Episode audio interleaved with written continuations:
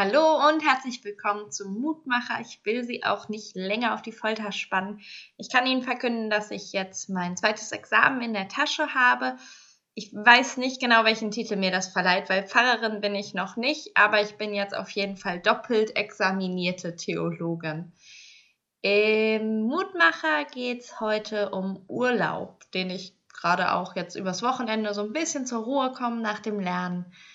Und wie ist das eigentlich mit Urlaub? Was macht Urlaub eigentlich aus? Und wie ist das eigentlich mit Urlaub? Was macht den Urlaub aus? Ist es der Sonnenschein, der Sandstrand unter den nackten Füßen und täglich baden gehen? Oder sind es Berge und Gipfel, die hinter Wolken verschwinden? Deftiges Essen mit viel Käse? Wo machen Sie am liebsten Urlaub?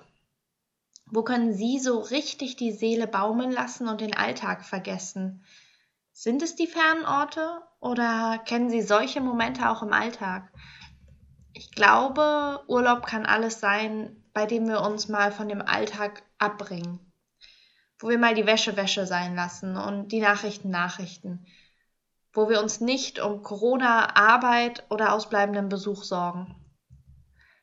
Momente, in denen wir durchatmen, mal lüften, in den Garten gehen, das sind auch die Momente, in denen wir Gott besonders nahe kommen können, weil nicht mehr der Lärm unseres Lebens dröhnt und wir die kleinen Dinge hören können, die er zu uns sagt. Ich glaube, darum geht es für uns heute im Lehrtext. Am Morgen, noch vor Tage, stand Jesus auf und ging hinaus, und er ging an eine einsame Stätte und betete dort.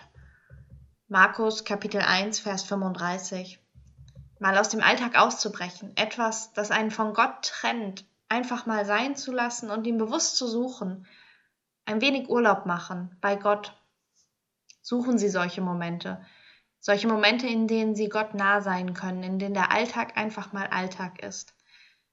Ich wünsche Ihnen ganz viele solcher Momente und ich wünsche Ihnen ganz viele Momente, in denen Gott in Ihren Alltag hineinbricht und mal bei Ihnen Urlaub macht. Ich bete, Gott, bei dir zu sein kann wie Urlaub sein.